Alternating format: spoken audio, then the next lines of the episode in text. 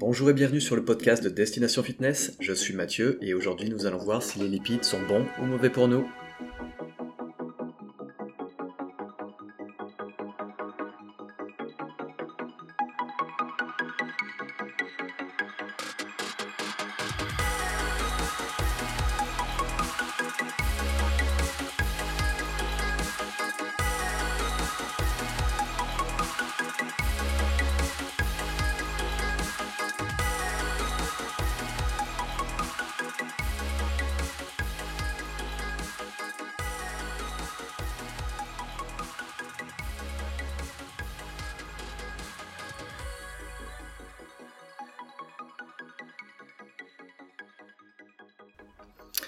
Alors, aujourd'hui, ce qu'on va voir.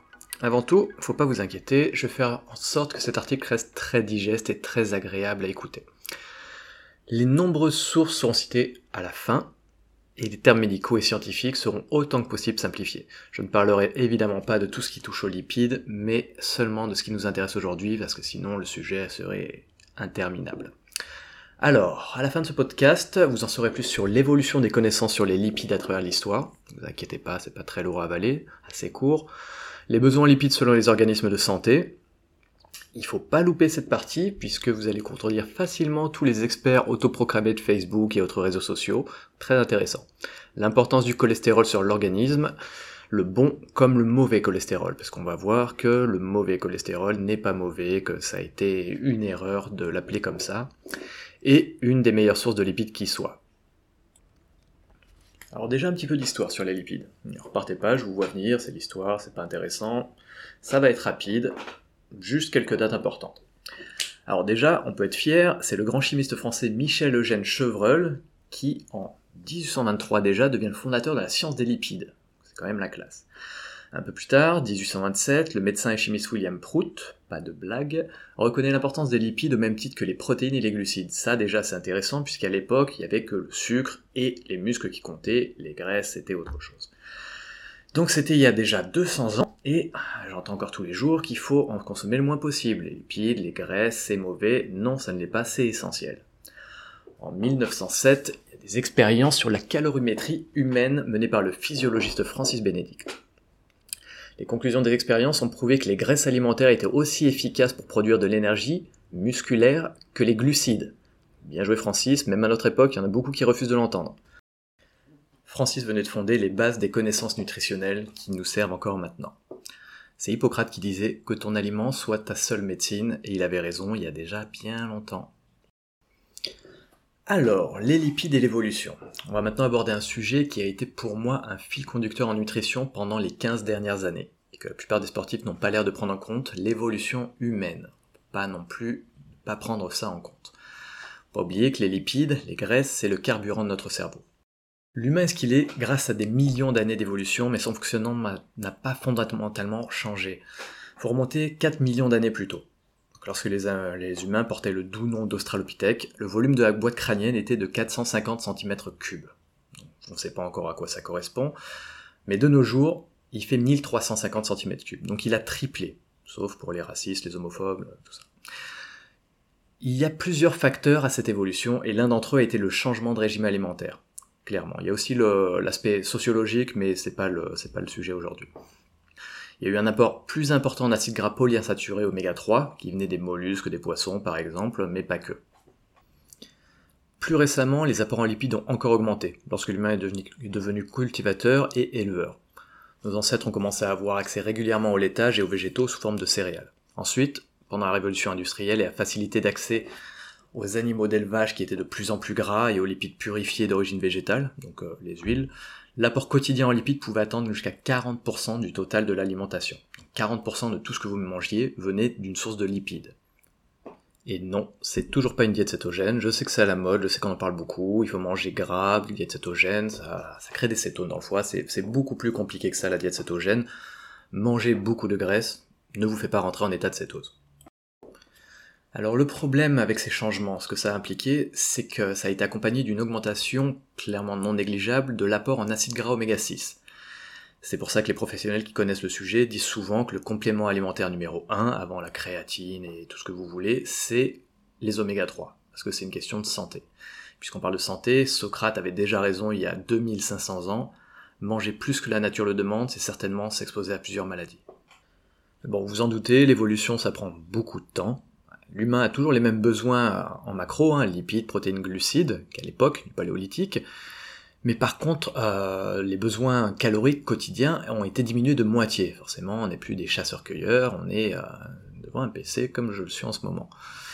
Et la manière d'alimenter, elle s'en éloigne de plus en plus. Je veux dire, on a les mêmes besoins, mais on mange de moins en moins ce qu'impliquaient ces besoins.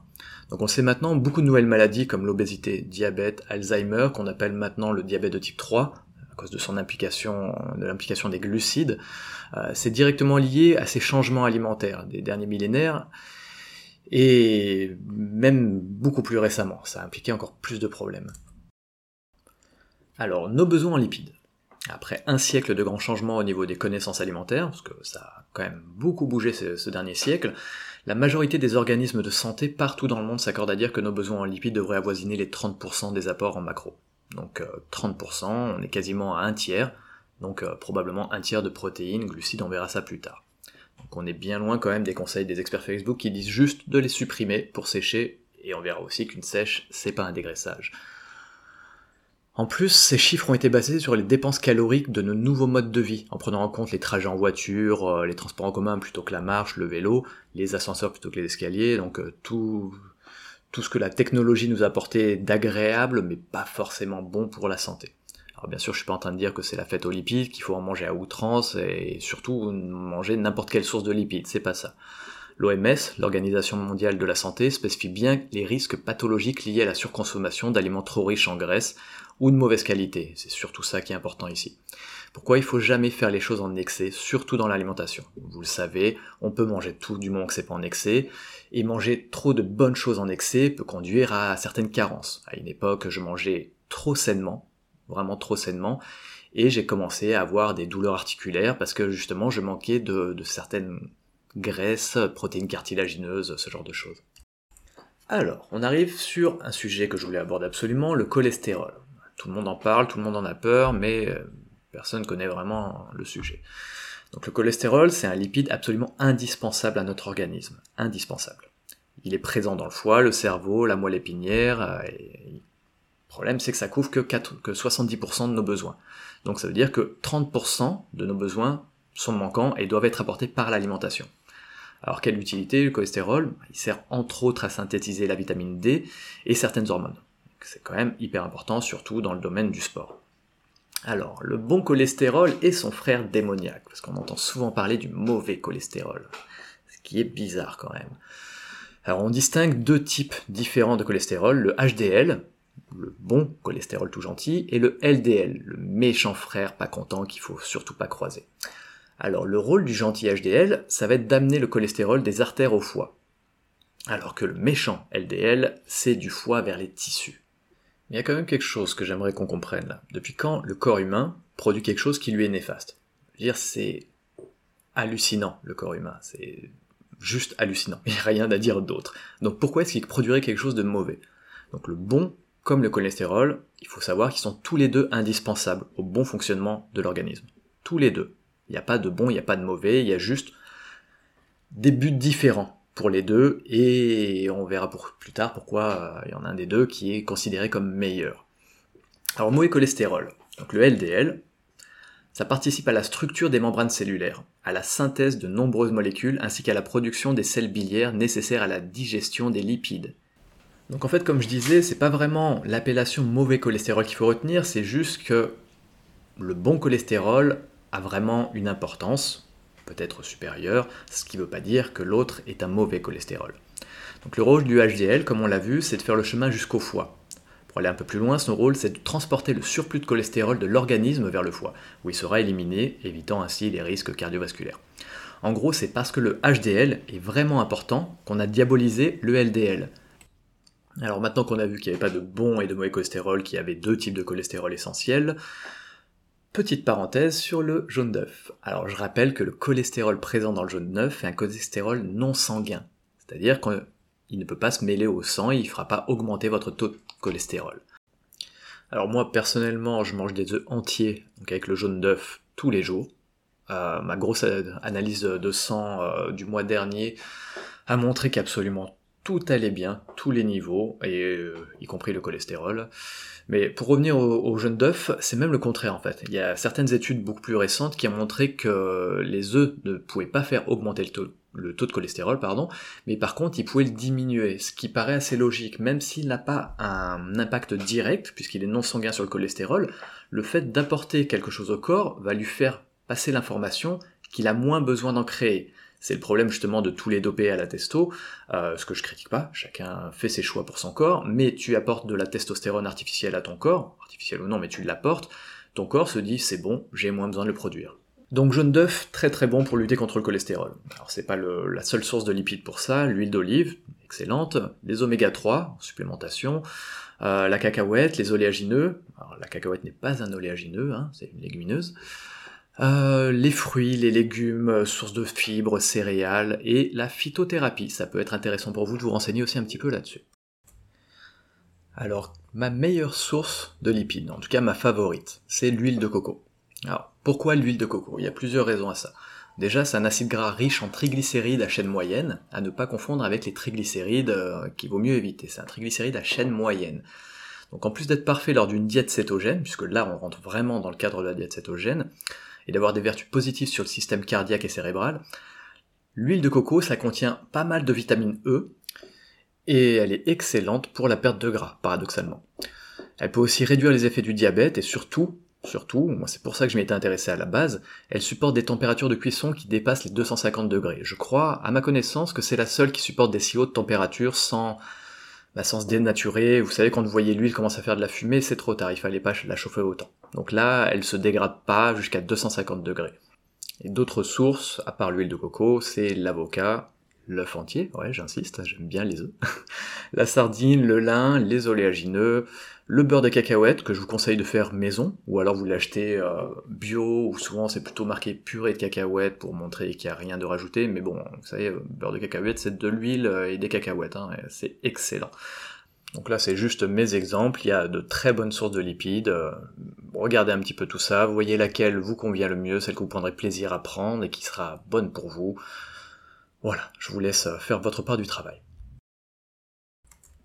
Alors on a déjà fait le tour de tout ce que je voulais vous expliquer aujourd'hui. Comme je vous ai dit, c'est un condensé. On va pas parler de tout ce qui touche aux lipides, sinon c'est plus un podcast, c'est une encyclopédie euh, sonore. Hein. Donc il y a vraiment beaucoup beaucoup de choses à dire. Vous pouvez retrouver sur le site Destination Fitness encore plein de choses sur les lipides. Aujourd'hui j'ai essayé juste de pas trop épuiser votre système nerveux pour que vous en gardiez sous le coude pour l'entraînement. Alors les points importants à retenir. Donc aujourd'hui on a vu que les acides gras sont indispensables et j'insiste là-dessus, absolument indispensables pour la modification fonctionnelle des protéines les rendant actives. Alors, on a vu aussi que certaines sources de lipides dans un dosage sans excès favorisent la perte de poids, ce qui est toujours ça de gagner. On a vu qu'un bon apport en, lipides pourra modifier favorablement la structure membranaire du cerveau. Je vous rappelle quand même que les lipides, c'est euh, la composition principale du cerveau, et donc son, fonctionnement cellulaire. Certaines vitamines sont liposolubles, j'en ai pas encore parlé, c'est-à-dire qu'elles ont besoin d'un apport en lipides pour être absorbées. Donc faites attention si vous prenez euh, tous les jours des compléments euh, multivitaminés, ce qui est très bien. Je vous rappelle que quelqu'un qui fait un sport de force, donc musculation, fitness, a besoin d'un gramme de vitamine C en plus par heure d'entraînement que la personne lambda. Et là, on va aller encore un petit peu plus loin. Accrochez-vous un petit peu.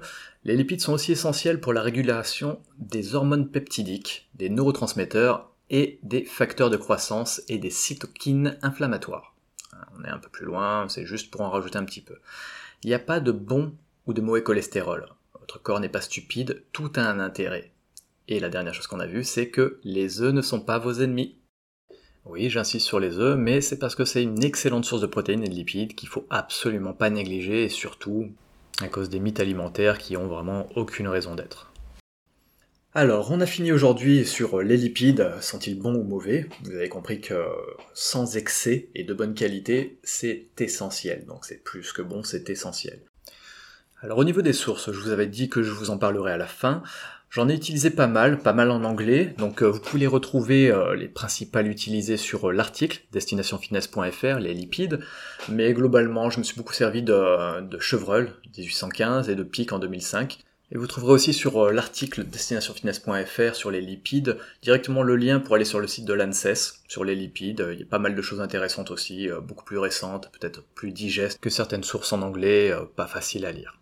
Voilà, on a fini pour aujourd'hui. J'espère que vous avez apprécié, que vous en saurez plus sur les lipides, que vous y verrez plus clair et que vous comprendrez surtout l'importance de ne pas les limiter. Je sais qu'on parle beaucoup des régimes pauvres en graisse, je sais qu'on voit des aliments 0% de partout.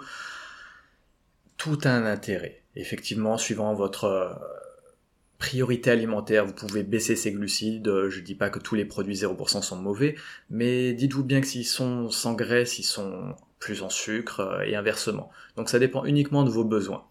Vous limitez jamais, n'allez jamais dans l'excès et tout se passera très bien. C'était Mathieu pour Destination Fitness, on se retrouve bientôt pour un autre podcast.